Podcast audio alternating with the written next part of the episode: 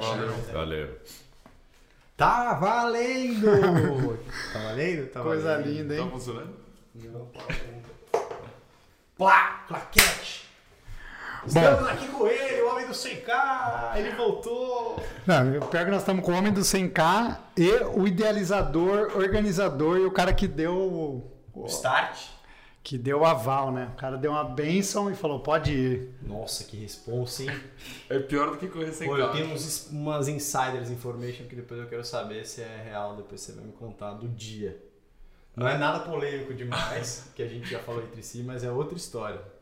Que o Parra me contou. Ah, Bom, bem-vindos ao Z2 mais 2. Esse é. você não podia ter me falado. Esse é um, um podcast que a ideia é a gente conversar. Eu e o Vitor somos o Z2 e vocês são mais dois. Para falar aí um pouco, primeiro, da relação de vocês é, e também por que que vocês estão aqui, quais são os feitos. Afinal de contas, temos um feito muito grande aqui em mesa, um né? feito muito grande e, e também entender a relação entre os dois, é, como é que isso começou, como foi a ideia e como que isso evolui daqui pra frente. Quais são os próximos 100Ks. Isso. Primeiro, apresentando, né? Então, o Beto eu acho que já é velho no canal, já fez... dois episódios. Sério? Esse é o terceiro? É. Caramba, é mais que eu quase. Você, você se enfiou aqui, você, daqui Ó. a pouco tá- eu tô te cobrando aluguel. Não, daqui a pouco você tá saindo daqui, eu vou ficar sozinho. É, O Beto veio antes do 100K. Eu vi, eu vi na maratona e, no. Foi antes do. Na verdade, era Maratona e 73 que É. tinha no passado. E aí foi a ideia do 100K. É, isso. Que aí a gente foi meio que anunciar, tentar dar uma bombada. Uhum. E, e aí a promessa é que ele voltaria depois. Se ele completasse. Com o 100K completo. Boa. Sim, se completar, você cai fora, né, velho? Boa. Então, só temos E o o outro. doutor? Por favor, doutor, se Se apresente. apresente, doutor, que você é novo no canal. Ah, é, primeiro, obrigado pelo convite. É, meu nome é Ricardo, é, sou médico endocrinologista e, junto com, com esse aqui do lado, fui quem deu o suporte para a gente conseguir chegar nesse desafio dos 100K que o Beto concluiu em junho. E qual que era assim o maior medo quando você, né? Porque gente- o Paulo tava falando, deu aval. Qual que era o maior medo pra Na dar ver- esse aval? Na verdade, eu acho que tudo começou lá atrás, quando ele não era nada e resolveu falar pra mim que queria começar a correr corridas mais longas e veio com a ideia de fazer uma maratona. Na época ele não passava com ninguém, não tinha é, médico do esporte, não tinha nada, tinha eu. É, aí tinha eu Quando isso? Antes da maratona de Barcelona. alguns- Janeiro, janeiro de. Janeiro de. 21, 21. 20, é, É, a gente teve começo, 21. de, começo de 21, Janeiro é, de na 21. virada 2021, é. E aí eu pensei, putz, vamos, né? E a gente começou na, naquela época a ajustar a bomba. Mas você já teve algum atleta assim antes? Então, na verdade, eu faço muito diabetes, mas eu falei pra ele, a nossa vida como endócrino, o endócrino, na verdade, ele não tem tanto uma aplicação no atleta, ele é muito mais um médico de doença. Obviamente que a doença deixa de ser doença com as mudanças de, de cabeça, estilo de vida, mas a gente não tem todo esse é, know-how e background de uma experiência que a gente tem com doença ao invés de atleta. Então, falei, vamos, mas assim, não vai ser tão simples, mas no, acabou que se tornou simples. Foi indo tudo muito rápido. E até parecia uma coisa meio fake, assim, porque dava tudo certo. A gente ajustou a glicemia, ajustou bomba, ajustou a insulina, ele foi pra maratona, beleza. Aí ele voltou pra mim e falou: Eu quero fazer um 70.3. Eu falei: Tá bom, vamos. Já tinha feito a maratona, foi. Aí a bomba quebrou, né? Eu tipo, lembro. três dias antes, né? E aí eu bani de fazer sem bomba. Eu tava no Cruze fazendo a prova que eu resolvi me dar de presente. Que um legal! desafio desse de 100k que eu Ou também. seja, tá explicado por que que você é o médico. E aí, e aí quando. Lógico, né? Quando, quando depois que ele fez 70.3, ele veio com essa ideia aí do projeto. Eu virei pra ele e falei: não vai ser tão fácil, eu vou precisar- a gente vai precisar de uma equipe um pouco maior. Eu acho que não dá pra ir sozinho. E aí foi quando tudo começou a se ampliar, né? E aí veio médico do esporte, preparação física, físio, nutricionista, veio tudo. Mas Medo sempre tive, na verdade. Eu vou te falar que eu Até tentava, hoje eu tentava esconder, na verdade, o medo, porque quando a gente pensa na, na, na doença que ele tem, a gente pensa que pode acontecer algumas complicações em função do excesso de exercício, né? É, como, por exemplo, a acidose, tanto a acidose lática como no metabólico. Então, se ele podia, de repente, desmaiar, ter uma hipoglicemia séria, ter uma perda de sal muito importante. E assim, durante os 100 km, tudo aconteceu. Mas a gente tentava manter a calma, porque ele perdia sal, eu falava, o que, que é isso? Ele falava, o que, que é isso? Falava, é perda de sal, eu já enfiava sal. Então, assim, a vantagem de você lidar com doença é que você tem uma experiência rápida de saber o que está acontecendo. Então, eu pegava a tendência de hipo, enfiava açúcar, eu pegava a tendência de queda de sal, dava sal, e a gente fiquei do lado da, bike, da, da esteira dele literalmente o dia inteiro. Então, foi uma coisa que foi tenso. Eu fiquei travado acho que uns dois dias depois. e não conseguia. e, não consegui- e não conseguia dormir, né? Porque a adrenalina a mil, né? Então, vou te falar que foi.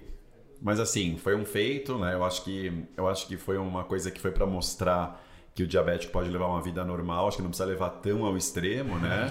Mas eu acho que ele pode Precisa le- ficar. mas eu acho que ele pode levar uma vida normal e eu acho que o projeto é maravilhoso por isso, que ele tenta agregar teoricamente qualidade de vida para quem tem diabetes, que eu acho que é fundamental isso. Boa, boa. Bom, é, Beto, acho que você já, já deve ter falado isso nas outras. E para quem não ouviu as outras, acho que vale a pena, porque a, a- a outra, a última, inclusive, é mais uma conversa de amigos, né? Muito legal isso, porque foi um, um papo, só faltou uma cervejinha, né? Mas é, eu queria que você falasse de onde veio a, a ideia e, enfim, todo o projeto em si. A ideia dos, dos 100 km, na verdade, é, ela teve dois momentos que ela apareceu. O primeiro momento que eu tive a ideia de fazer alguma coisa foi no meio da bike do simulado de 70.3 que eu fiz. Eu falei assim, ah, vou fazer alguma coisa para os 100 km, mas eu tava sofrendo tanto que eu falei, cara, eu não vou fazer nada, nunca mais vou subir numa bike, nunca mais vou correr, não vou fazer nada, eu tô com cãibra aqui, chega.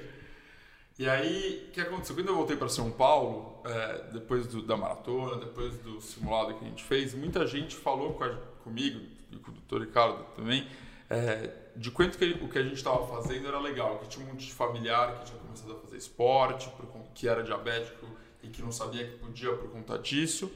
E, enfim, tudo isso começou a me tocar até que no- na virada do ano, de, vin- de 21 para 22, no dia primeiro, bem no Réveillon, umas 3 da manhã, Você acha que ele tava bem? Não, lógico, mas quem, quem que toma uma decisão dessa né? sem consciência? um menino, assim, que eu... Tava tomando um Z2 aí. Você sabe que nesse Réveillon, inclusive, eu- eu tava falando com o Victor, eu falei assim, cara, se tivesse um Z2 aqui, ia ser muito bom pra recuperar. A gente vai lançar nossa linha Z2 Power. Engove, engove. É, eu tava no meio da festa e um menino me parou e falou: Cara, eu sou diabético, eu não conseguia controlar a minha glicemia e eu comecei a fazer esporte por causa de você. E muito obrigado. E aquilo naquela hora me emocionou super. E naquela hora eu decidi que eu tinha que fazer alguma coisa pelo centenário da primeira dose bem-sucedida de insulina. E aí eu sabia que eu queria fazer alguma coisa, mas eu sabia que eu tinha alguns empecilhos. O primeiro é esse cara aqui do meu lado, que não ia me deixar nunca fazer alguma loucura. E o segundo era meu pai e minha mãe. É, E aí, que, Então, aí que o, o Parra me contou um negócio, eu quero que você me, me fale depois a história verdade. Né, O que, que, aí, aí, eu pensei? Eu falei, bom, se eu desenhar tudo e deixar tudo pronto, na hora que eu vender para ele, vai ficar mais fácil. Então, eu falei com o nutricionista, falei com o médico do esporte, falei com o Parra, falei com o fisioterapeuta, falei com todo mundo, falei com o Vitor, todo mundo, e cheguei com um projeto desenhado para ele. Boa. Ó, tá pronto. Tá você só pronto. precisa não me deixar morrer. Eu falei assim, posso fazer isso aqui? Mas eu já falei com tudo isso, isso, isso, isso, isso, isso, e todo mundo topou. E aí ele topou, e, enfim. E aí começou a, a segunda parte, que era mais difícil, que era vender essa ideia para os meus pais, que são médicos. E aí eu comecei a vender aos poucos. Eu falei assim, nossa pai, hoje é- esse é o centenário da primeira dose bem sucedida de insulina. Vai ter uma corrida de 100 km em homenagem ao centenário. Esse foi o começo. Ah, eu vou fazer parte dessa corrida. Vai ter. Vai ter, mas é só você. Eu que tô organizando. Vai ter!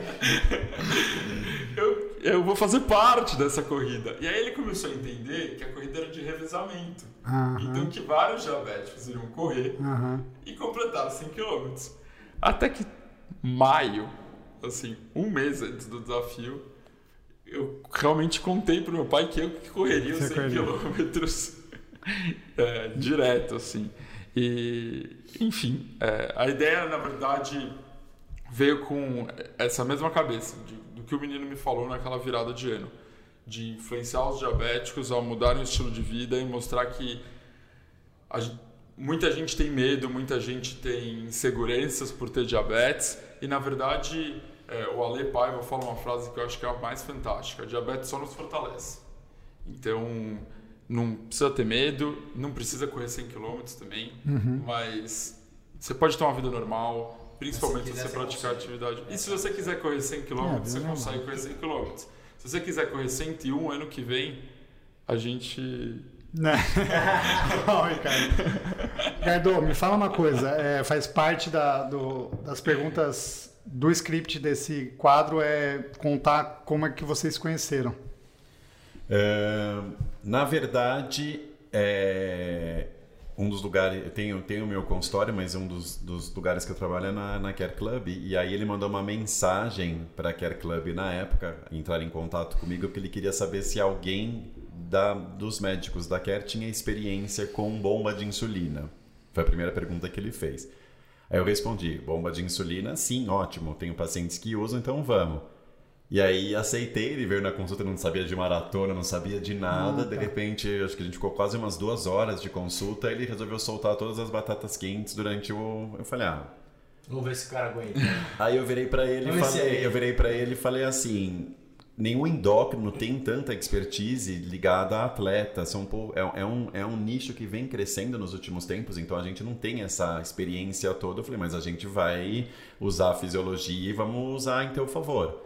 E as coisas funcionam. Tudo que eu ensinei para ele de fisiologia se aplica. É só saber é, comer. é, tem que ter uma equipe por trás. Eu acho que não dá para chegar é, a. Assim, a gente sabe que para começar a atividade física não precisa de tanta gente, né? Só um bom acompanhamento médico, um preparador físico bom. Agora, para os desafios dele, precisa de muito mais gente. Não é uma coisa tão simples de conseguir, né? Comida, músculo, performance. Então, acho que isso é uma coisa que tem que ter bastante gente. Mas quando a gente se conheceu lá, eu falei, nós vamos ter que começar do zero.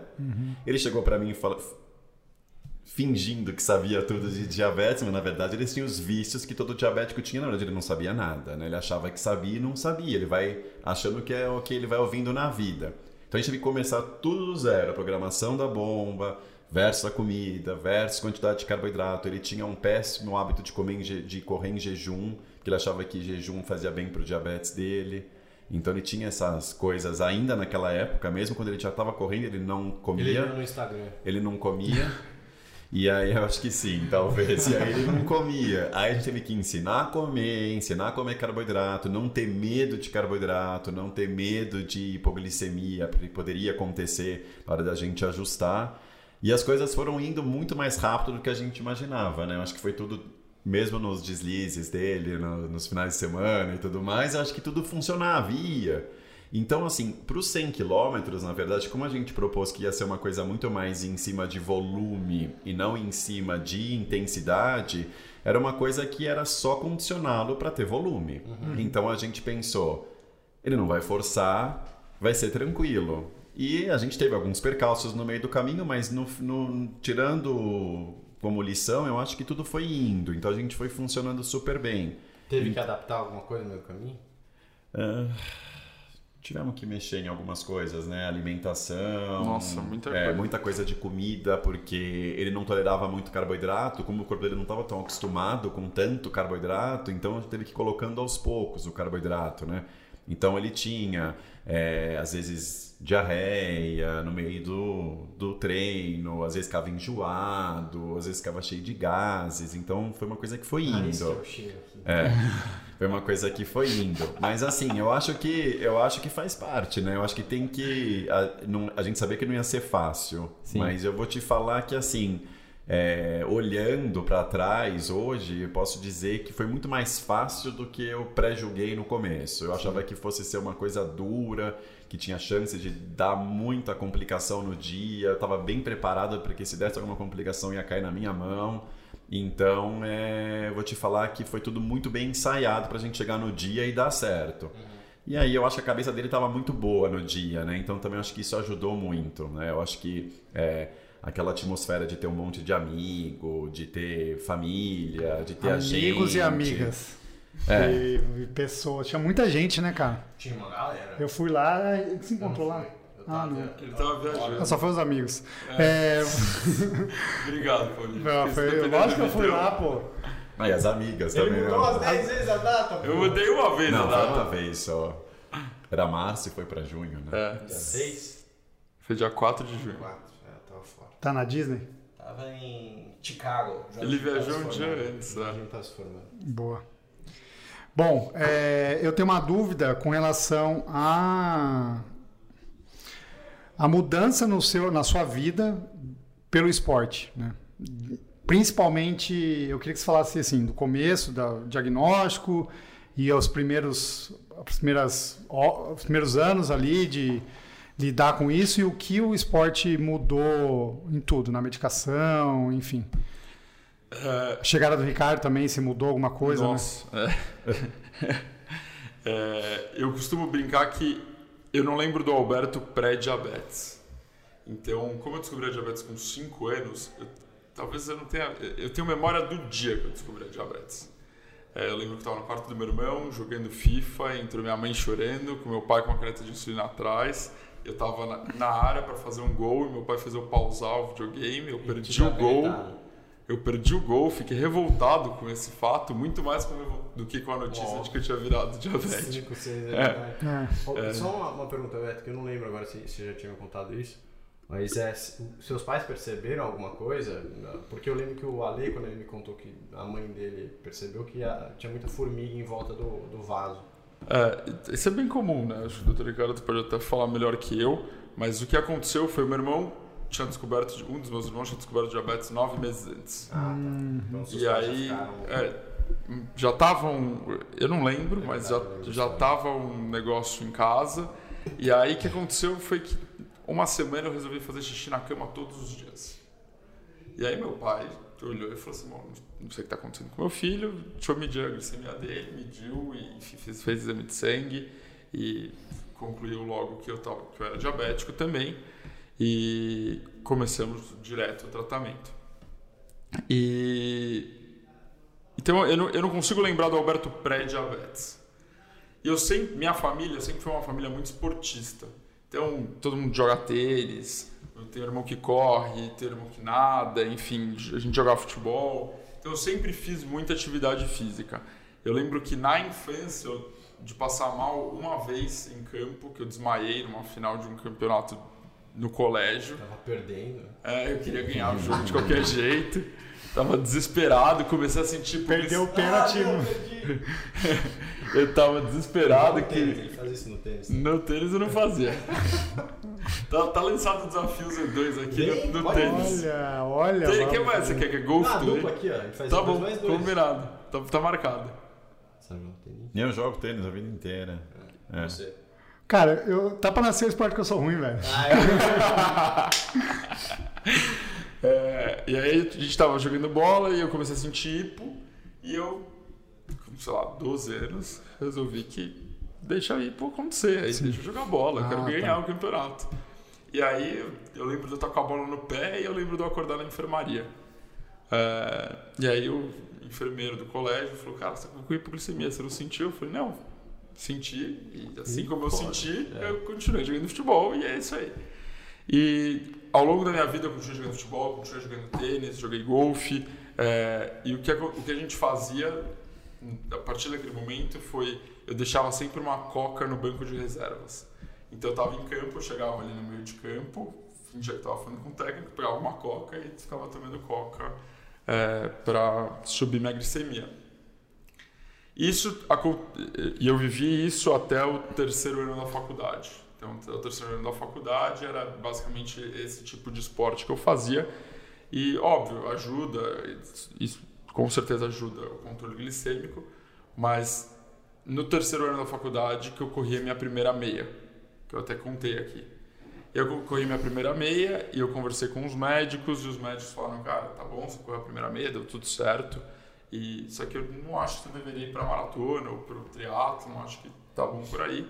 E aquilo entrou na minha cabeça e eu tinha desistido. Até que no ano seguinte eu falei, cara, ano que vem eu faço 20 anos de diabetes, não quero parar por aí, quero quero treinar, quero fazer mais. E o esporte sempre me fez bem, não só pelo diabetes, mas pela cabeça, por eh, pessoalmente, profissionalmente, em todos os sentidos. E eu queria fazer mais, eu queria fazer mais, estourou a pandemia, não consegui fazer nada naquele ano, 2020. E aí, o que aconteceu? Eu voltei a treinar em novembro e eu falei, cara, o esporte sempre ajudou meu controle glicêmico e por algum motivo, em segunda de segunda-feira minha glicemia ficava boa, de terça-feira eu fazia hipo quando eu pedalava, quarta-feira eu fazia hiperglicemia, quinta-feira eu fazia hipoglicemia, sexta-feira eu fazia hipoglicemia e sábado dependia de como que eu corria ou pedalava. Que bagunça. Nossa, era uma zona. E aí chegou para mim totalmente. Eu cheguei no consultório dele e falei assim, doutor, a gente tá com um problema. Porque eu faço esporte, eu faço hipoglicemia, mas eu faço esporte, eu faço hiperglicemia. Sim. E aí? Esporte da hipoglicemia, hiperglicemia ou uma linha no meio? O que, que é? 1 mais 1 igual a 2? E aí foi aí que eu, comecei, que eu fui atrás do Dr. Ricardo. E eu fui atrás assim, de, uma, de uma coisa que eu brinco que na primeira consulta ele mudou minha vida. Já. Porque é, era irracional para mim. É, eu olhava e falava, cara, como que o esporte aumenta a capacidade da, de glicose entrar na célula, GLUT4, enfim, tudo aquilo que você sabe muito melhor que eu e eu estou fazendo hiperglicemia. Não faz o menor sentido na minha cabeça. E aí eu conheci o Dr. Ricardo e ele. Acho que na primeira consulta já me deu uns 10 artigos, né? Hipo e hiperglicemia. Por favor. Na verdade, hipo é quando você tem a falta de açúcar, né? Então. Hiper. É, hiper é quando você, tem, quando você tem a glicemia um pouco fora de controle. A gente considera como hipoglicemia abaixo de 50, mas alarmante abaixo de 70, né? E uma hiperglicemia alarmante acima de 250, mais ou menos. E aí é quando a gente começa a, a se preocupar um pouquinho. E ele fazia muita hipoglicemia, mas assim, hipoglicemias francas, assim, de terminar quase desmaiando o treino. E ele não conseguia entender porque que às vezes ele terminava com 400 de glicemia. A vantagem do, dos controles atuais é que a gente tem dispositivos que medem constantemente a glicemia, né? que são os, os, os dispositivos de, de controle de monitoramento 24 horas e o médico tem acesso. Então eu consigo ver a qualquer momento do dia a glicemia dele como tá, quanto tá de insulina. Então isso ajuda muito no processo de, de ajustar. Mas não é um ajuste fácil quando você começa, é. né? É bem difícil. E ele tem um sensor e tem a bomba. Esse sensor conecta comigo via uma nuvem, né, que eu sou cadastrado na bomba dele, vem tudo para mim. Ou eu posso ter um aplicativo no celular que eu consigo ter a bomba dele em tempo real também. Eu tenho todos esses Sim, caminhos para conseguir chegar. É, então você tem vários dispositivos a tentar ajudar, porque o grande problema do endócrino é que assim é uma especialidade que lida com doença, não vou negar. Nossa especialidade é, do, é uma especialidade que lida com doença e doenças uhum. metabólicas. Então, assim, quando você começa a cruzar um pouco a nossa zona de conforto, começa a ficar um pouco mais arriscado e às vezes os, muita gente não quer e acha que não pode. Então ele passou por muitas barreiras no passado de baterem a porta e pessoas que não, não vêm ao caso, mas assim, espetaculares. Então, assim, eu acho que existe uma certa insegurança do próprio profissional da saúde que dirá do paciente. Então, você uhum. convencer alguém a correr uma prova sem perceber que ele vai cair ou que ele vai desmaiar, não é tão fácil, né? Você precisa ter um, uma boa relação e tudo mais. Eu sempre brinco que eu falo que ele, ele virou para mim um filho, né? Porque é uma coisa que não é, é, Eu pego muito no pé dele, ele sabe disso, e ele nunca, nunca discordou de nada do que a gente conversa até hoje. Então, assim, vira uma relação de pai e filho, não tem como não virar, né? Eu acho que a intimidade que você tem com um diabético é diferente Parece que os outros médicos não entendem isso, mas é que o diabético se torna muito parte da nossa vida. É, ele depende de mim, eu dependo, tudo, muita coisa depende disso. Depois, eu acho que a coisa vai. É, eu sou um pouco a cabeça pensante, ele é um pouco a cabeça delirante, mas a gente entra em acordo sempre. Igual aqui. É. Sua cabeça tem pensante. pensante, é delirante. Mas, Ricardo, é, eu queria que você falasse um pouco dessa questão que o Beto falou de é, por que, que, em teoria, o esporte melhora a glicemia ou diminui o açúcar no sangue e, no caso dele, não só no dele, mas muito comum, o açúcar no sangue aumentar por conta do esporte. É porque a gente tem que, a gente tem que pensar que qual que é o, qual que é o tipo de estímulo que o corpo está fazendo. É, um, consu, é um, um estímulo que depende ou não de oxigênio. Então vamos supor que seja um exercício aeróbico que consome oxigênio, gasta energia. Se ele consome energia, é, obviamente ele vai consumir glicose. Então você pensa que você vai, ter, você vai ter um aporte maior de glicose dentro da célula, então você vai ter uma tendência à hipoglicemia. Então isso é fácil de explicar que a pessoa entende. Agora, por que, que sobe toda vez que você faz um esforço muito extenuante? Então, toda vez que a gente faz um esforço muito extenuante, você Os sempre 10K lá que a gente fez. Você Nossa. sempre entra num, você sempre entra num estado de anaerobiose, né? Então você tem, você tem um estresse no corpo muito grande com liberação de muitas catecolaminas. Catecolaminas são, são, são substâncias do tipo adrenalina, noradrenalina e por aí vai, que elas são substâncias hiperglicemiantes. Então você aumenta muito a glicemia em função desse estresse todo e dessa liberação que a gente chama de uma liberação adrenérgica, como se fosse uma explosão de adrenalina no corpo. Então, todo exercício que você termina com o coração na boca é esse tipo de exercício, ou seja, que você tem um, um, um aumento maior de catecolamina e a tendência da glicemia nesse treino é você não ter queda de glicemia. Por isso que ele correu a maratona com a bomba desligada, porque a gente foi calculando o que, que precisava fazer para subir, para descer, para subir, para descer em função do estímulo que ele corria. Então, assim, a gente consegue ter essa ideia do que fazer é, eu até falei com o Paulo esses dias que a gente. O sonho é que ele corra todas as maratonas dele da vida sem bomba de insulina. O problema é que quando a gente entra num caminho de fazer força, a gente tem que entrar num caminho que ele tem que estar muito bem condicionado, que a força dele não seja uma força tão grande a ponto de ele ter uma liberação muito grande. Então, o condicionamento ele pode tolerar um confortável que para mim seja mortal? Pode. Tudo é questão de preparo. Então é, eu até brinco que eu falo que eu até falei com ele esses dias, o sonho é que ele não precise de insulina nunca, né, numa prova dessa, porque a hora que eu tenho que aplicar insulina, vai que faz uma hipoglicemia no meio da prova, ele cai duro no último quilômetro, tudo vai por água abaixo. Então também tem que ter isso. Então é, não é tão fácil chegar no dia D. É É difícil. uma equação difícil, hein? Muito difícil. E não é exata, né? Esse é o problema. Nunca um mais um é igual a dois. A gente É. brinca que assim, você Não é protocolado, sabe? É. Faço isso, vai dar certo, faço aquilo, vai dar Até errado. porque o esforço também vai depender. E o dia, se O dormiu dia pouco, depende. você está estressado, você recebeu uma notícia ruim no trabalho, tudo isso desencadeia uma série de respostas que complicam. É, Se a gente for levar em consideração o desafio do 100 dele, então assim, metabolicamente falando, ele foi impecável do começo ao fim. Os índices foram maravilhosos, a parte do, de ácido no corpo dele praticamente zerada, mas assim, o corpo não ajudava. Então, às vezes, não, são muitas variantes que entram. É cabeça, é corpo, é perna. Então, não é só. A gente não, tem, não depende só da glicose, só do metabolismo. Então, tem outras coisas que também podem prejudicar ou sabotar no meio do caminho. Exato, eu acho que vai bem de encontro que o Beto disse, né? Tem, é, e você complementou na questão de que, na dúvida, é não, né? Para os médicos e para. Cara, para que, que você vai fazer isso? Fica mais tranquilo tal. Mas assim, eu tenho uma, um ponto aí e uma pergunta também, mais pro, pro Beto. Enfim, se vocês dois souberem também. Mas, tipo, se eu sou um diabético, que eu não tenho condições de, de pagar pelo meu tratamento ideal, eu acho que daí essa possibilidade de fazer esporte, ela se torna talvez mais difícil. Talvez mais necessária, eu diria. É, eu acho que assim, existe, existe. Ele durante muitos anos tratou da maneira que muitos diabéticos tratam, que é com caneta de insulina, alguns até com seringa, porque não tem caneta.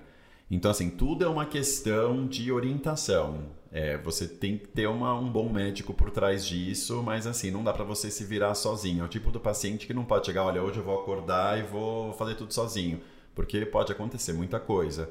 Mas eu acho que eu acho que se você tem às vezes um tratamento, um, sei lá, um pouco mais mais antigo ou que não seja tão tão tanto acesso ao tanto Tecnológico, tecnológico, tão acesso ao médico, você tem que ter um bom suporte familiar, que eu acho que a família ajuda muito nessas horas. Uma família, às vezes, sabe muito mais do que muito médico, porque elas sabem viver todas as experiências positivas e negativas que a, que a criança, o adolescente ou até o adulto vai ter.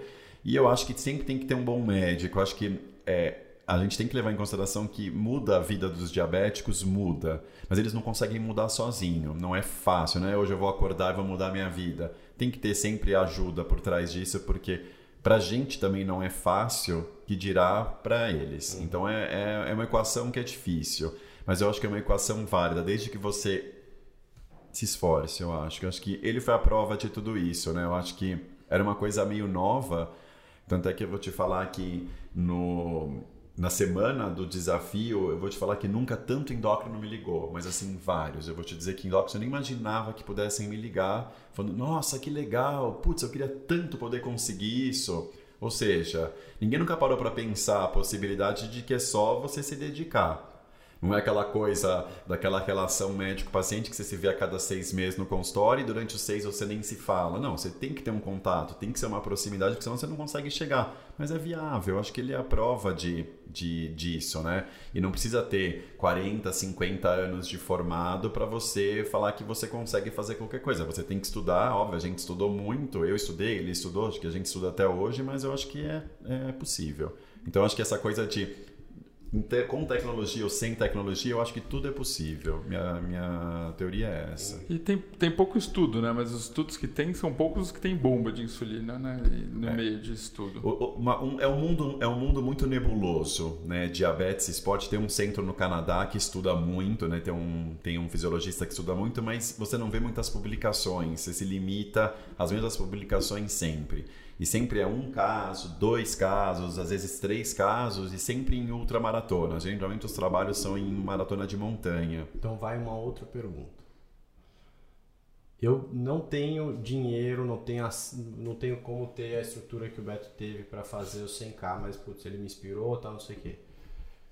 Eu sou um diabético do nível do Beto, você me recomenda, mesmo eu sem ter esse apoio, sem ter, sei lá, família para me ajudar, sem ter dinheiro, você me recomenda fazer esporte ou não fazer esporte? Eu acho que você tem que fazer esporte no limite de que você tenha segurança para praticar esporte. Já que você não tem tanta orientação, não tem tanto suporte, acho que você pode fazer esporte, mas sabendo respeitar o teu corpo. Acho que você não pode ir tão além se você não tiver um bom suporte por trás.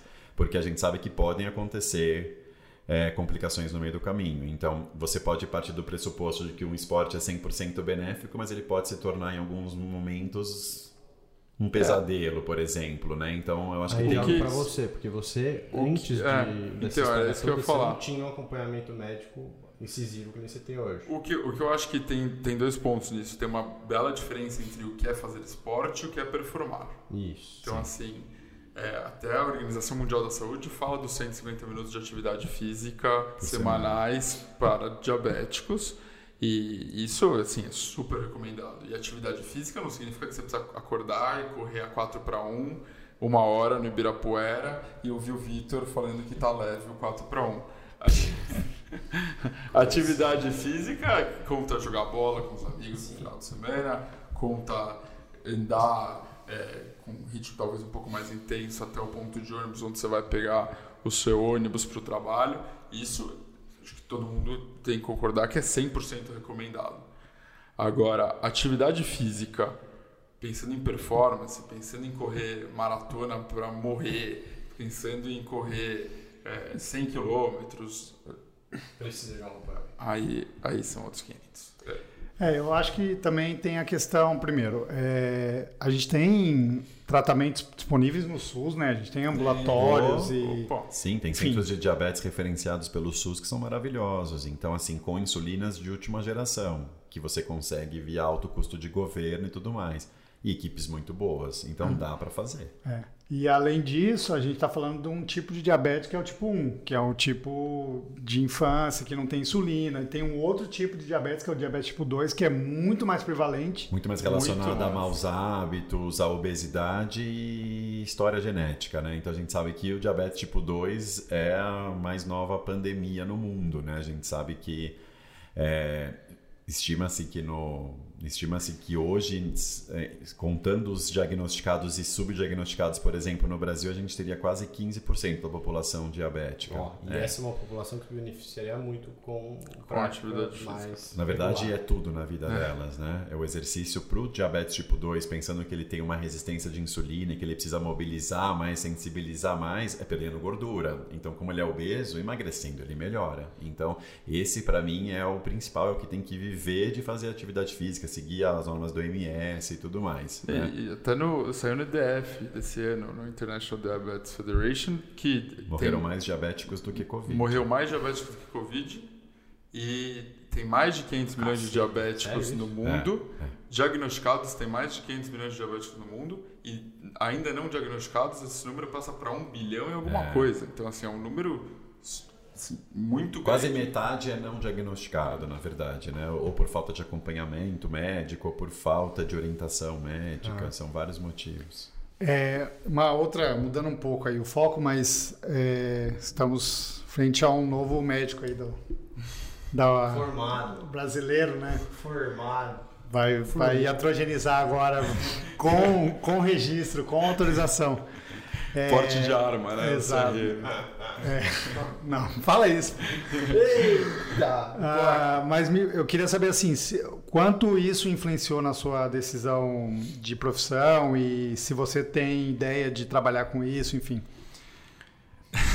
Não faz essa pergunta, porque vai ficar numa, A gente- ficar numa sinuca. Vamos Seus cortar. pais são médicos, né? O pai, o pai, o pai é, é médico de rim. Ah, é? Ah, é nefrologista. Ah, Vamos, é cor- vamos cortar os, assumir os últimos história. dois minutos, acho que, desse, desse vídeo. Não, aqui é saia justa, velho. E aí nem Vamos começou. cortar. Aqui, aqui, daqui, aqui eu ainda nem te joguei a, a, a, a bucha. Você Você fala sabe- que tem uma campanha dupla, né? A campanha que ele quer e a campanha que eu promovo. Ele vai falar. Vai, Você lá. sabe que é, essa história de medicina é muito engraçada, porque há muitos anos atrás eu namorei uma menina que o pai é neurocirurgião, um super neurocirurgião. Não, pera, você sabia que ele, ele estudava marketing? Você fez faculdade de marketing? Publicidade. Você fez? Acabou? Não, não acabei, não Ah, acabei. Aí por causa dessa namorada, continua. não, não, não, não. Deixa não. nós con- convidados. Isso foi... Vou te pagar um curso de podcast. Vou colocar um turno mudo aqui. Ele Toda vez que eu venho aqui, eu saio com um desafio. Então você já briga com ele aqui. É, a culpa é dele. Tô ele coloca, vira segurando. posto isso aqui, vira tudo. Eu odeio. Eu nunca mais venho aqui. Alô, Coquá? Vai. Vai. É... Aí eu namorava uma menina que o pai é um super neurocirurgião. E eu falei pra ele um dia que eu queria muito assistir uma neurocirurgia e etc. E ele encontrou meu pai no hospital um dia e falou assim: pô, Elias, fala pro seu filho que amanhã às 7 da manhã eu vou ter uma neurocirurgia super bacana pra ele vir assistir. Trucou ele. E ele nem queria ver, ele só falou Não. pra agradar o sogro. Aí, aí eu falei assim: pô, não, eu já tinha terminado o namoro naquela época. Ai, meu Deus. Aí eu falei, beleza, tava em casa e tal. Aí passou uns dias, encontrei esse meu ex-sogro no hospital. Ele falou assim, pô, por que você não veio na cirurgia? Era uma terça-feira, na terça-feira. Aí eu falei, que cirurgia? Ele falou, cara, avisei seu pai que ia ter uma neurocirurgia aqui. Nossa. Ah, mas eu queria. Aí eu virei pro meu pai e falei, cara, o que, que, que aconteceu, cara? Tipo, eu queria estar assistindo a neurocirurgia. Ele falou assim, pra quê? Você vai ser nefrologista? Ah, já na cara, assim? Na cara, tipo assim, eu- não é que ele tava no primeiro ele tava na primeira semana da faculdade. tava careca, bicho. É, então, é, eu sempre cresci falando que eu queria fazer medicina. Talvez é, eu tenho uma diferença de idade muito grande pro meu irmão mais velho. E quando eu tinha por volta de 5 anos, eu o meu irmão mais velho estava prestando faculdade e eu falei para ele: relaxa, vai fazer outra coisa que eu vou fazer medicina e vou seguir a carreira do papai. E da minha mãe também. É, Isso sempre carre... foi- eu sempre carreguei isso durante toda a minha vida até que chegou um determinado momento na véspera de prestar vestibular que eu fiquei na dúvida se era realmente isso que eu queria fazer na minha vida e fiz publicidade por um tempo. Lá descobri que não era, que eu realmente queria fazer medicina e fui fazer medicina. E eu sempre tive, na verdade, não era relacionado a diabetes minha vontade de fazer medicina. Eu sempre tive facilidade com agulhas, com curativos e procedimentos, com certeza por causa do diabetes. Então você imagina que eu e um dos meus irmãos, a gente estava sempre com a agulha na mão, sempre é, furando o dedo, sempre tendo esses cuidados. E eu sempre quis fazer medicina, na verdade, para mudar a saúde das pessoas. E esse era o meu sonho. Então, não necessariamente de um paciente, mas de uma população. E isso no Covid, a gente fez o movimento do Covid, né, o movimento 2 em 2, que deu super certo, a gente testou mais de 40 mil pessoas gratuitamente, é, tirando as pessoas que compraram os testes. E isso também foi um dos motivos do movimento Sem Diabetes, que era uma ideia de mudar a saúde das pessoas através do esporte. Então, você mais que ninguém pode dizer isso que dá para você tratar uma pessoa com medicamento, mas quantas pessoas você não consegue prevenir doenças ou ajudar no tratamento só com a prescrição de uma atividade física Sim. e de uma mudança de hábitos. Ricardo que o diga, né, cara? O Ricardo também. Então, assim, é, a diabetes não me fez querer medicina. Talvez me tenha me feito ter uma, um gosto maior pela medicina. Uhum. É, e é uma área que eu amo, mas minha carreira está trilhada. É Vai ser nefrologista. é tá bom, nefrologia. Tá bom. É, é, é... O Paulo achou que ia ser oculista. É, eu sou oftalmo, eu sou, né? Nunca achei, não. Eu sou oftalmologista. Eu fiz oftalmo, oftalmo antes de, de medicina esportiva. Mas também, às vezes a gente acha que vai para um lado e acaba indo para outro. Você né? sabe morar na praia. É. Você sabe que eu, uma vez um outro Sabe médico... que foi morar na praia? Não sabia. Morei, morei. Morei em Maresias um ano. Um ano? Era cair Sabático? Sabático. Ah, sabático. Virou surfista? Virei surfista. Meu Deus do céu, imagina o Paulo Tem uma história boa que Eu queria ver umas aqui. fotos. é, mas você sabe que teve um, um, médico recentemente que falou, numa mesa estava almoçando eu, ele e meu pai, é, no hospital, e aí ele falou assim, ah, você não vem fazer infecto? Seu pai já ficou bravo. Não, meu pai nem respondeu, ele tava bebendo o negócio, acho que até deu uma babada. Assim. Aí eu falei assim: sabe que se eu escolher fazer outra profissão além de nefrologia, são dois trabalhos. O primeiro que eu tenho que passar na outra profissão na residência, tudo bem, nefrologia eu também tenho, mas o segundo que eu preciso comprar um caixão pro meu pai, porque ele vai infartar logo na hora, ele vai morrer, não vai ter jeito. Boa, boa.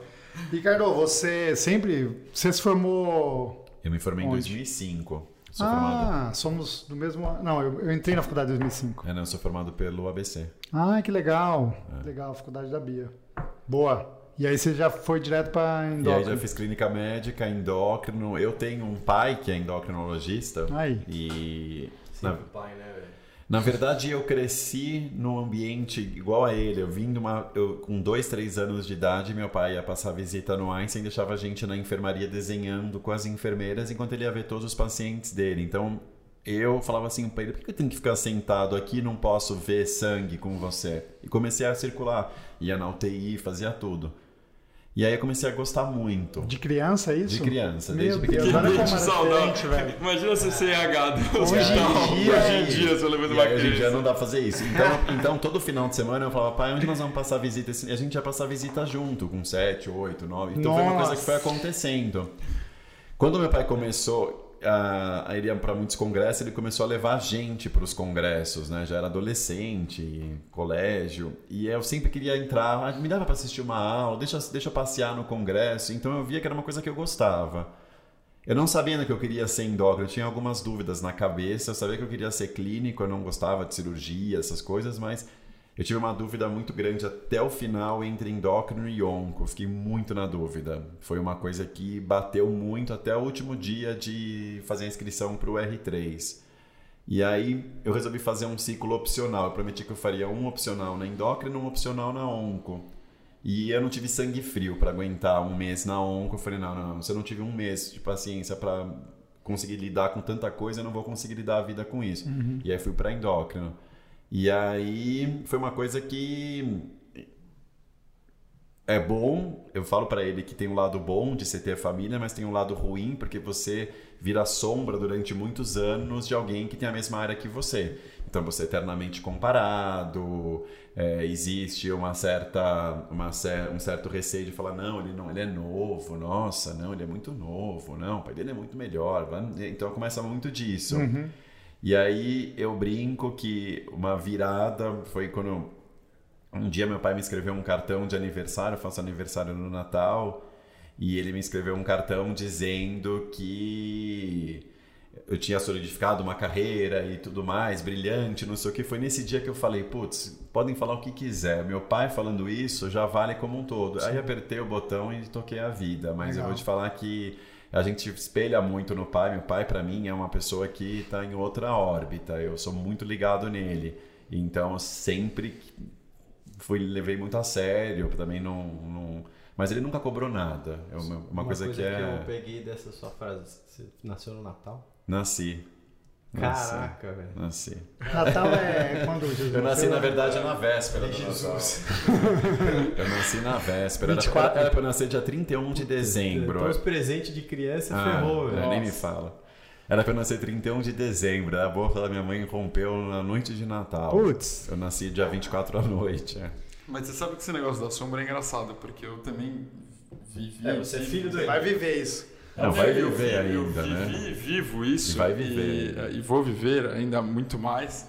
E é engraçado porque, até, acho que até contei aqui uma vez, no, na primeira conversa que, a gente, que eu tive aqui, que eu sempre que eu chego no hospital, é, alguém fala assim, ah, ele é filho do Elias. E, enfim, cansa, mas uma hora você também acostuma com esse, com esse é. codinome. E aí uma vez meu pai foi para Boston, eu tinha acabado de voltar de Boston, e aí meu pai chegou em Boston, é, e aí ele estava num congresso e de repente um professor apresentou meu pai para outro professor e falou assim: Ah, esse é o Elias, pai do Alberto. Ah, que bom, Cara. A, o meu pai, eh, minha mãe falou que meu pai ele tava assim, sorrindo de um lado, bravo do outro, porque assim, ele que é meu filho, mas ao mesmo tempo que orgulho. É. É. então é, é, é, muito bacana também quando isso, é, isso vira. Vamos falar do desafio agora, né, pô? Nem falamos, contam, contem aí como foi e enfim, do dia, do dia em si, né? Sabendo no dia que teve momentos de desespero ali. Choro e ranger de dentes. Na ver... não, não foi. Na verdade, assim, no dia ninguém dormiu. Eu vou te falar que na noite anterior nenhum de nós dormiu. Eu vou te falar que o Parra mandou mensagem para mim, eu tava acordado, mandou mensagem para ele, ele tava acordado, e a gente falou, vamos dormir? Vamos. Mas ninguém conseguiu dormir. eu tava bem nervoso.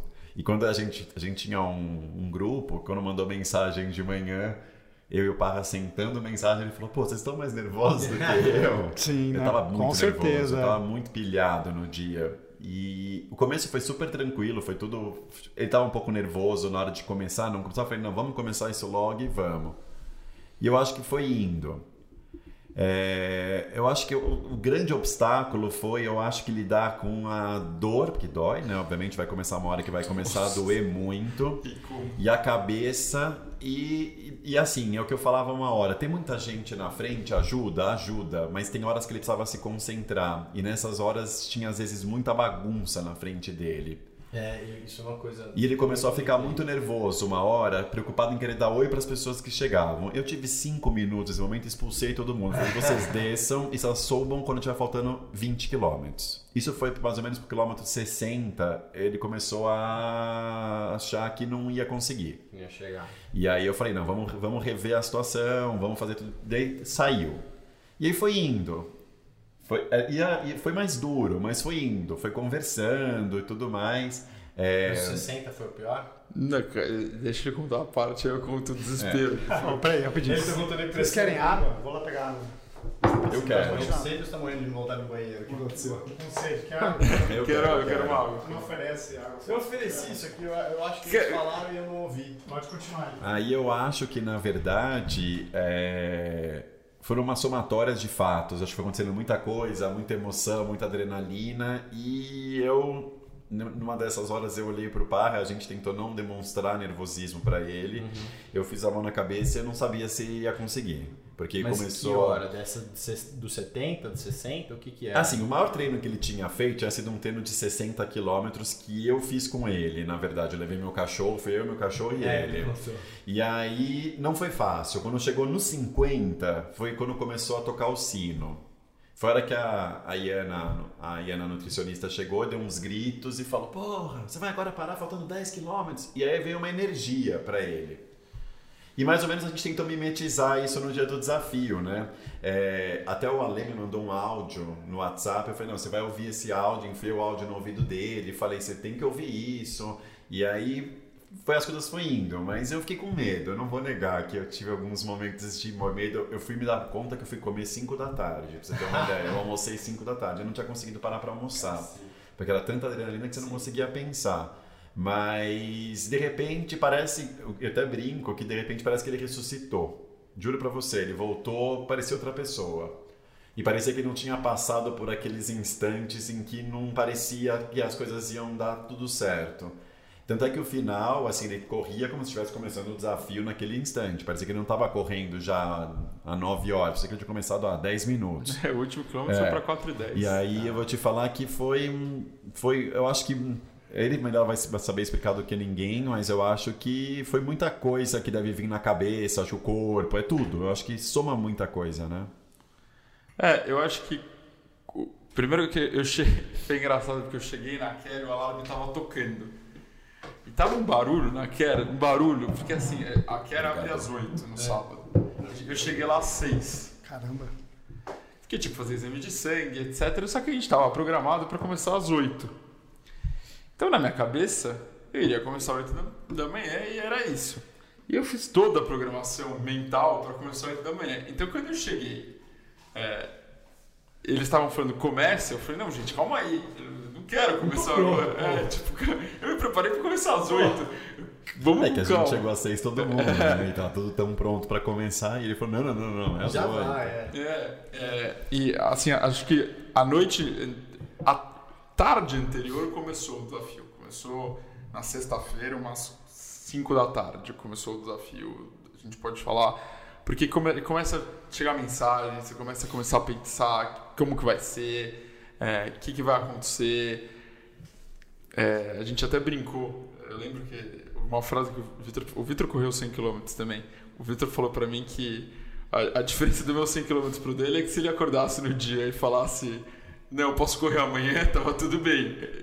Se eu acordasse no dia, no dia e falasse, hum, não, não dá. É, eu ia ter Zero que correr. pressão na minha, é isso. É... Esse é o foda. Você não tinha.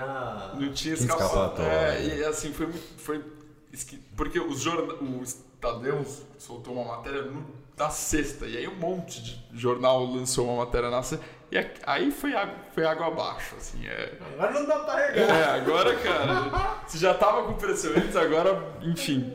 É, então, às 5 da tarde, eu comecei a pensar, de fato, no 100 km. Eu até consegui dormir cedo, devo ter ido dormir umas 9. Uhum.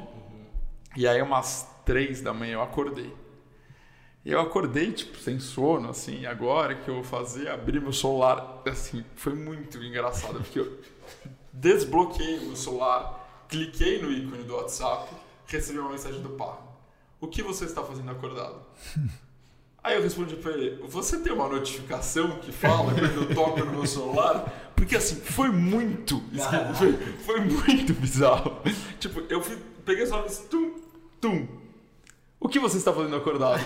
Cara, o que que, que, que é isso? Eu tava nervoso, eu tava bem nervoso. Aí eu falei pra ele, eu falei assim, o que, que você está fazendo acordado? Eu fui dormir às nove da noite, né?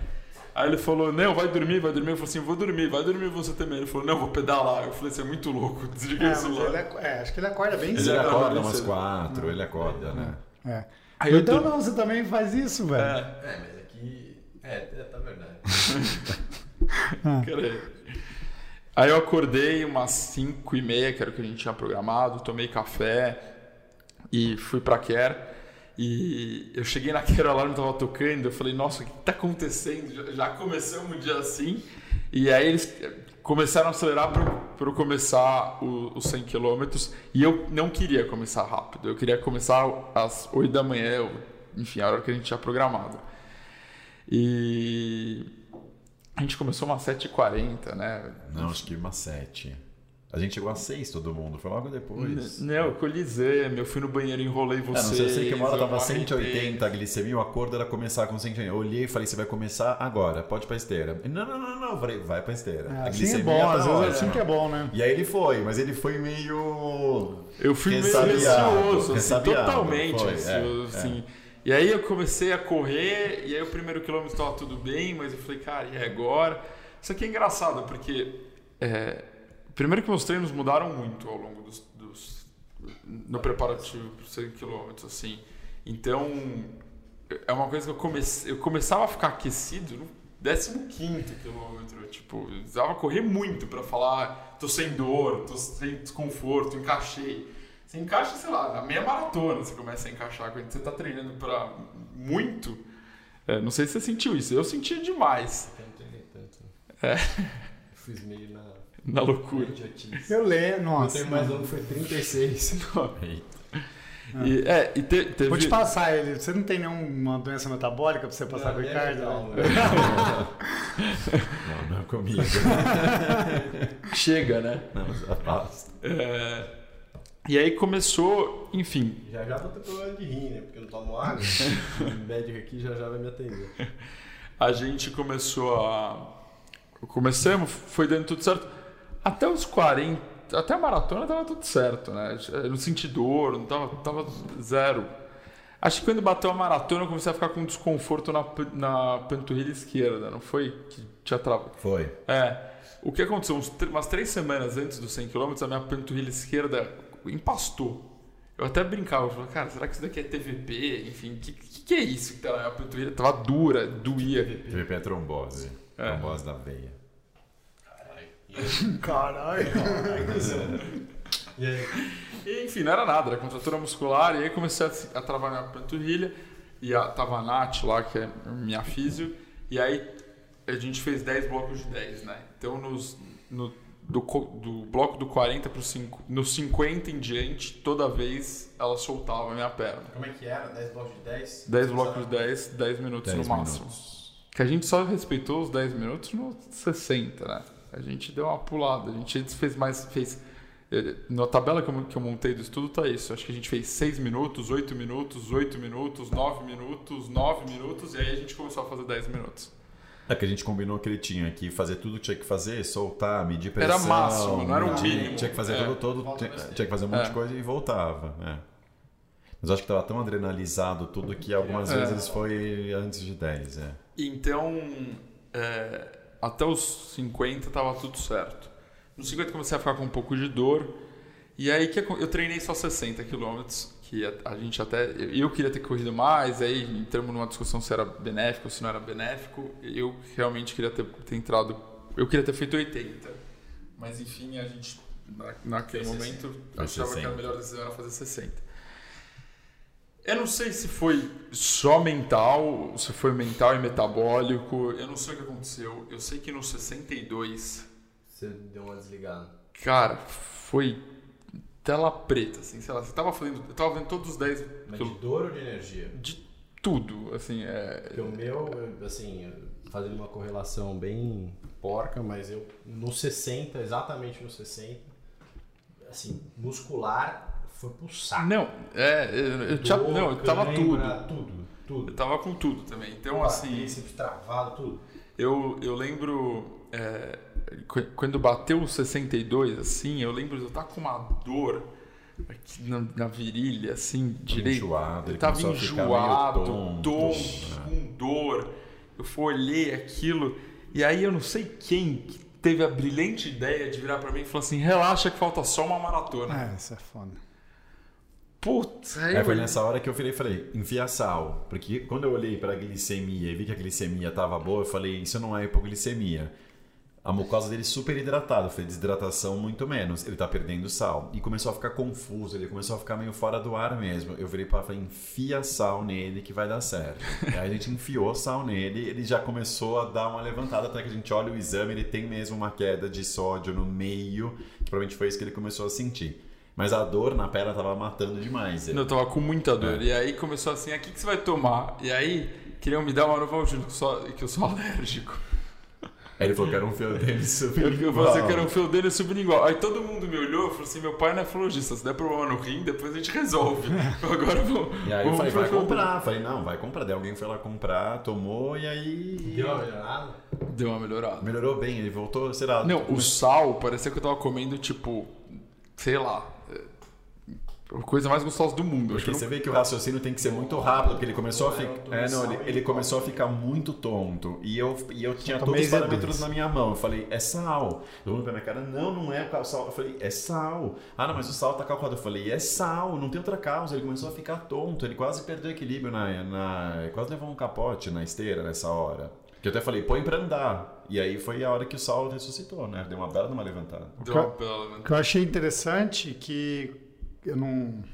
é, tinha duas esteiras, né? Tinha E duas- tinha uma esteira do lado com um ultramaratonista, canela seca, assim, correndo pra Ah, 15 por hora. Tava o Laurindo, depois correu o Wagner Noronha e no meio correu o Gabriel Nogueira do, do Mundo. Ah, do Mundo T, é, também? correu no O meio. Laurindo fez só 50. O Laurindo fez 3,30. 50 pra 3,40 ali, É. pra brincar. E conversando. Que Pra isso? motivar ele. e Corre conversando. pra 5 que eu vou correr pra 3,40. Não, mas acho que foi bom, assim, não foi? Não, foi assim. E no final foi super bom, porque ajudou muito. É, ele. o, o Laurindo É. ele fez, eu acho que ele entrou, ele devia estar no 10, no 15, assim. Foi até os E, 60. e foi né? até uns 5. Ele, É. ele- não, ele parou nos 50, acho. Enfim, eu não, eu não lembro. é, no meu 50, né? Talvez uns 60 dele. É, os 50 50 dele dele é. Não, eu sei que Sim, eles eu foram co- comer um hambúrguer. Ele comeu e dois Big voltaram e continuou correndo. É, Não passou mal. Rapaz. não. Aí, nesse, Vamos nesse, fazer um gel de Big Mac, velho. nesse meio, entrou o Gabriel. Que foi na. O Gabriel entrou na hora que eu tava horrível. Ele, que eu falei, nossa senhora, daqui não vai dar certo. É, e aí, quando o Gabriel, acho que correu uns 10, 15, e aí entrou o Wagner que terminou. O Wagner foi. Ele, ele veio pra mim e falou assim: Cara, não importa quanto tempo você demorar, eu vou correr aqui até você terminar. E foi até o fim. hora. Que legal. É, ele. E cara, nessa hora, e engraçado que nessa hora que ele começou a, a não se sentir bem, foi exatamente a hora em que a mãe dele apareceu. E que aí ela ficou desesperada. E aí eu pensei, eu preciso pegar a mãe dele de lado e vamos começar a conversar. E comecei a Mas conversar ela com saiu. ela. Não, ela saiu. no- Ela não tava no 60. Ela começou no 50, quando você já começou a ficar É, meio não, estranho. mas ela não tava no 60. Eu olhei pra ela e falei, acho melhor Essa- você ir e voltar só no final. Nessa hora, eu É. queria até te perguntar se, se o Parte comentou isso depois, que ela falou pro Par, tira meu filho da esteira. Não, isso foi depois. Não, isso foi Depois? depois. Foi depois. Isso foi depois. No, no, isso, minha mãe apareceu nos 50. Com meus irmãos. até- O meu irmão, um dos meus irmãos, o que tem diabetes, apareceu no 10, me viu rindo. Aí o meu outro Ah, irmão tudo bem. apareceu no 30, me viu rindo. Aí eles voltaram nos 40, me viu rindo. Aí meu irmão voltou com a minha mãe nos 50, ele já não me viu não tão rindo assim. E aí ele Não tão rindo. Estranho. Ele apareceu nos 60, e na hora que ele viu minha cara, ele foi embora. E nisso tinha um super amigo dele lá, quando eu tava passando mal. Ele virava pro meu irmão e falou assim: Cara, não vem pra cá, tira sua mãe daí, porque ele tá ruim. E assim, eu, eu olhava, eu olhava Parece na "Cara, balada, tá ligado? Quando- tipo, não, não, não, deixa só. Exato, parece balada. E assim, e, eu- e foi muito engraçado, porque no 60 eu lembrei da aposta que eu tinha feito com o João. Que se eu tivesse, se eu não andasse nos 100 km, ele doaria, enfim, um outro valor. E aí eu falei, putz, não vai ter jeito. Aí eu puxei a esteira e andei. Eu não sei se foi a melhor ou a pior coisa que eu fiz, porque na hora que eu puxei pra andar, nossa, eu, eu puxava a minha perna direita É, com dor. pior. Eu puxava a perna É esquerda com pior. dor. Aí eu falei, não, vou voltar a correr. Aí eu voltei tonto, enjoado. Aí eu voltei a andar com dor. Aí, enfim, Você não tomamos. se acha mais? É, tomamos sal, tomamos remédio. E aí eu voltei a correr, mas ainda assim, dos 60 para 70 eu corri mancando. E era engraçado porque a Nath, X, estava lá, e ela virava pra mim e falou assim: Você tá perdendo sua biomecânica. Eu falava, Nath, eu não consigo, eu não consigo andar. Ela falou assim: Não, se você for mancar, você manca com as duas pernas. Não dá pra você correr desbalanceado assim. Manca certo. Se Não, for- ela estralava o dedo e falava É. assim, mas não, não vai conseguir. Ela passou 9 horas fazendo isso pra acertar É minha isso que é foda, né, cara? Foda se fazer num ambiente fechado é isso, que tem. É igual ao trabalho da prefeitura, né? Tem um fazendo e 50 cornetando. E aí, esse foi, o- foram os únicos 10 quilômetros que eu não fiz até 50 minutos. Eu fiz para uma hora e 10. Eu corri esses 60 por 70 para uma hora e 10. No que eu fui soltar, eu apertava, eu gritava de dor. Esse, esse foi o pior bloco. Não, esse foi o bloco que eu achei que não, que não ia. Você não ia voltar. Não, eu achei que não ia acabar, não ia acabar o bloco. Não é que eu achei que não ia voltar, achei que É, não- esse momento foi o momento que eu. ah, Eu- foi o único momento que eu tive. dos 60? medo, É, foi. 60%. Foi o eu olhava momento. pra eles e falava assim, cara, como que ninguém tá me tirando da esteira até agora? Eu não vou desistir disso daqui jamais. Mas assim, se eu fosse o médico olhando pra essa situação, eu teria. É que meus. Tá falando que você foi meio. Não, Não, ele foi perfeito, porque vocês. Eu, eu olhava e falava assim, tem alguma coisa errada. O meu sensor deve estar quebrado. Quer dizer, ele estava muito bem, ele, ele tava muito bem monitorado durante todo o desafio É. para todos os parâmetros que você possa imaginar. Então, assim, o que, o que eu falo que é engraçado é que nesse momento que para ele estava uma tragédia, os parâmetros estavam ótimos. Então, a gente não sabe o que, que aconteceu de fato que deu uma, Que foi engraçado. uma ele, balançada ele, ali. ele foi ver, ele viu minha 100 pressão. quilômetros, gente. É. É. isso que aconteceu, né? É dói, é Ele cabeça. aferiu minha pressão, ele fez tudo, assim. Eu falava assim, cara, não é possível. Eu, eu lembro do ele, não é possível que esteja tudo certo. Não, não tem como tá tudo certo.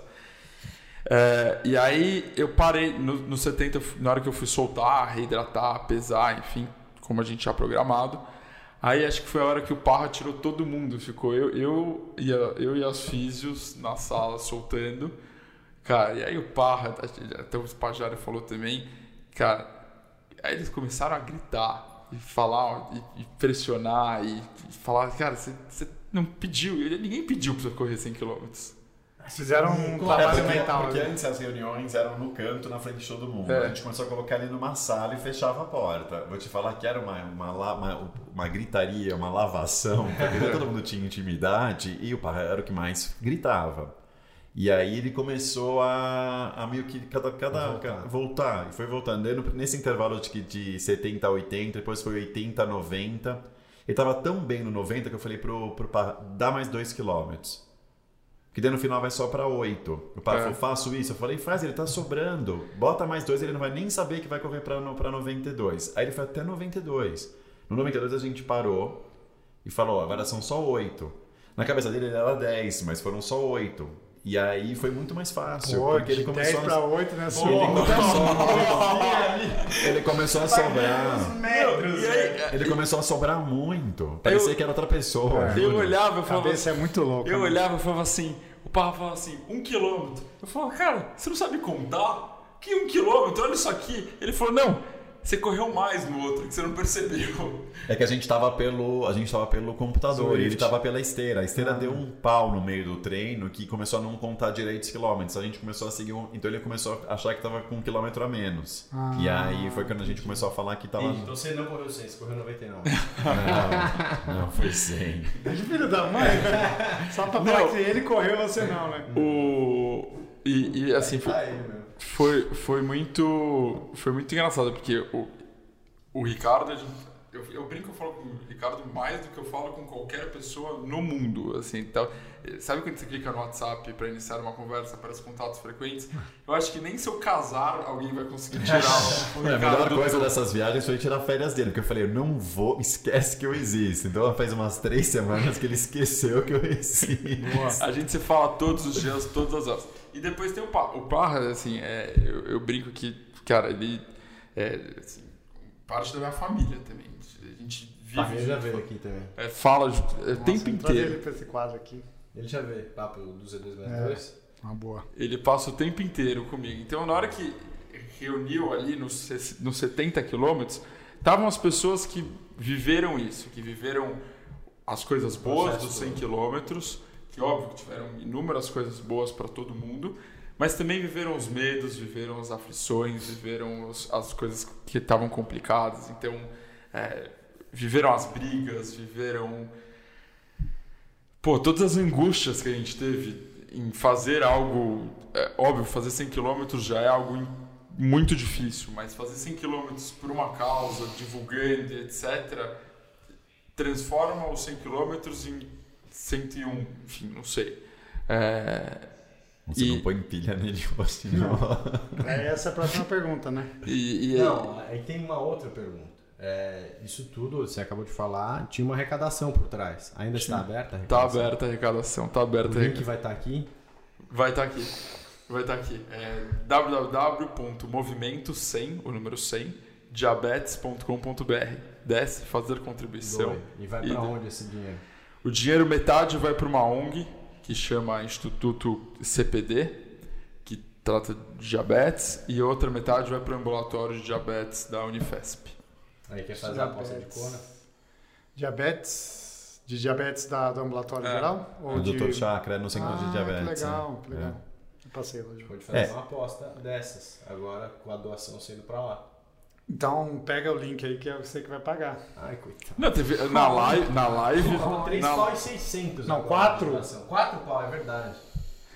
e, e- Um mas- bom dinheiro. opa, nossa, ótimo dia. O seu... Tá. A gente. Mas assim, o mais especial de tudo, óbvio, correr a causa, etc. Mas o final, acho que o Dr. Ricardo tava lá e pode falar. Quando no 98, 95 eu já comecei a chorar. É, quando você olha pro lado vê toda a equipe, então o Dr. Ricardo, Parra, Iena, Rafa, Nath, todo mundo ali emocionado, O visivelmente. pai dele na live, né? Porque a mãe dele É. fez uma live Meu o pai, meu pai estava no Congresso Americano de Transplante, ele não pôde estar. Todo mundo emocionado. Quando você olha pra frente, vê toda a sua família lá. Emoção. Meu pai tava em, ele estava em Boston de novo, no Congresso Americano de Transplante. Emocionado. Você olha todos os meninos que estudaram com você, dos 5 anos de idade até o final do colégio, todos os seus amigos de faculdade, todo mundo chorando. é, até agora eu fico arrepiado e assim, é, cria um, É, o engraçado aqui foi que a gente. Eu, eu saí de perto no final, porque, não sei, veio uma coisa muito. Tava rolando uma balada, né? Veio Tipo, uma coisa, veio, uma, veio um filme na cabeça nos últimos, nos últimos metros que eu precisei sair. Eu fiquei até o 99 do lado e fui pra trás, porque eu acho que, eu não sei, eu eu tenho 17 anos de formado, eu acho que nunca vivi tanta emoção em 17 anos que você Que sente, sabe? E eu olhava pro lado, olhava o Parra, o Parra aos prantos. Eu falava assim, eu não sou o único. Olhava a Iana, a Iana aos prantos. Eu falava, pô, então acho que alguma coisa tá acontecendo. Aí eu saí, eu falei, eu vou sair, porque senão eu vou desestabilizar ele, ele não vai conseguir terminar. Que legal. E aí foi uma coisa que, de repente, todo mundo, né? Então, é que a gente desceu pra comemorar, eu fiquei sentado na banheira e não conseguia levantar. Eu fiquei tão anestesiado do lado da banheira. Você vê que eu tenho foto com a família, foto com os amigos. Eu fiquei anestesiado, fiquei parado lá. E assim, porque, é, não sei, vem muita coisa, né? Eu acho que é, o que ele fez, eu acho que é uma coisa que mostra que, que puder, você pode. Eu acho que você pode ser muito mais do que teus sonhos, eu acho. É só você ir É, atrás. é, acho que o final com a música do Senna, cara, os últimos 500 metros com a música do Senna. Meio colocou uma música do Senna, que massa. Você Cara, quer fazer um paralelo do médico dele, que se emociona com a vitória dele, versus o meu que fica puto, que tomou pau no Iron Cara, Man. nossa, nossa chegada no Ironman é, É é emocionante emocionante, também. pô. Você tava lá deitado, fui Se deitei com você. eu vi a live.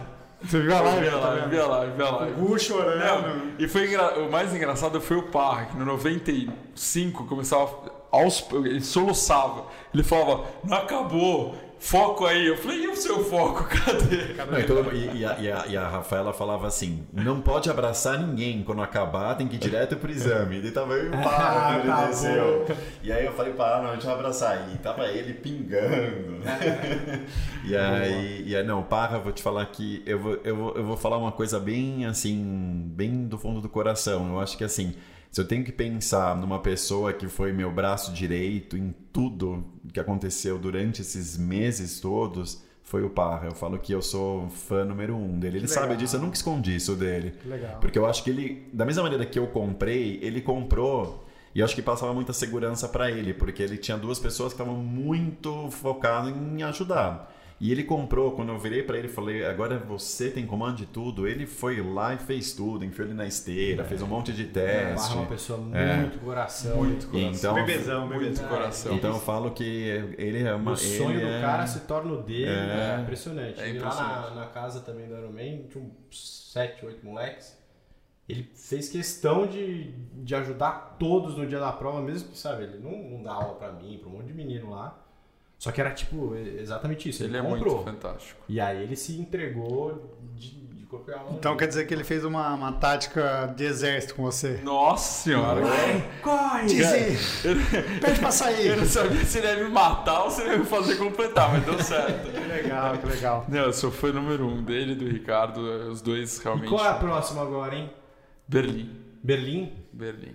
Você vai correr? Quando vocês vão fazer uma prova juntos? Não, eu tô, eu tô com uma lesão séria que eu não vou poder fazer tão cedo o volume. Tô, vou ter que bloquear nervo do joelho. Porque aí você vai ter um, um, um pacer aí, ó. É. Tem que. Ele que vai me puxar. Eu vou Imagina, fazer, eu não sou tão forte assim. Eu vou fazer Sabia Berlim. que em Berlim vem um sub 250. De quem? De quem? Beto? Não, Que- Não, quem é sub Beto? 3, sub 3. Sub 3. 3. Não é? Sub 3. não sub falou. 3, pelo amor Quanto- de Deus, calma. Eu, eu, eu fui correr com ele outro dia, senti que vinha um sub 250. Não. Bom, não sei. Não, Eu três. acho que é sub 3. Eu acho que é sub 3. Não, primeiro Sub três. 3. Então Primeiro tá. 3. Valendo um sub 3, então. Não, calma aí, não é possível, tá muito fácil isso daqui, tá, vai vir alguma bomba. Não. Quando eu venho aqui e falo um número, ele desce pelo menos uns 10 minutos. Não, tá, tá ótimo. É. Sub 3 tá ótimo. É, Berlim é em outubro. 25 de setembro. Setembro. Vai setembro. Hum. A sua inscrição do meio Iron, você abriu mão. Você, Eu- você não tem mais.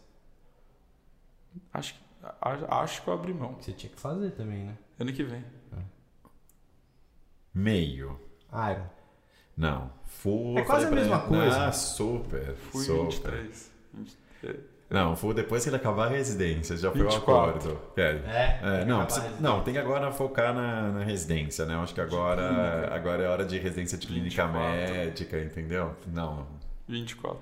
Bom, e, então é, é isso.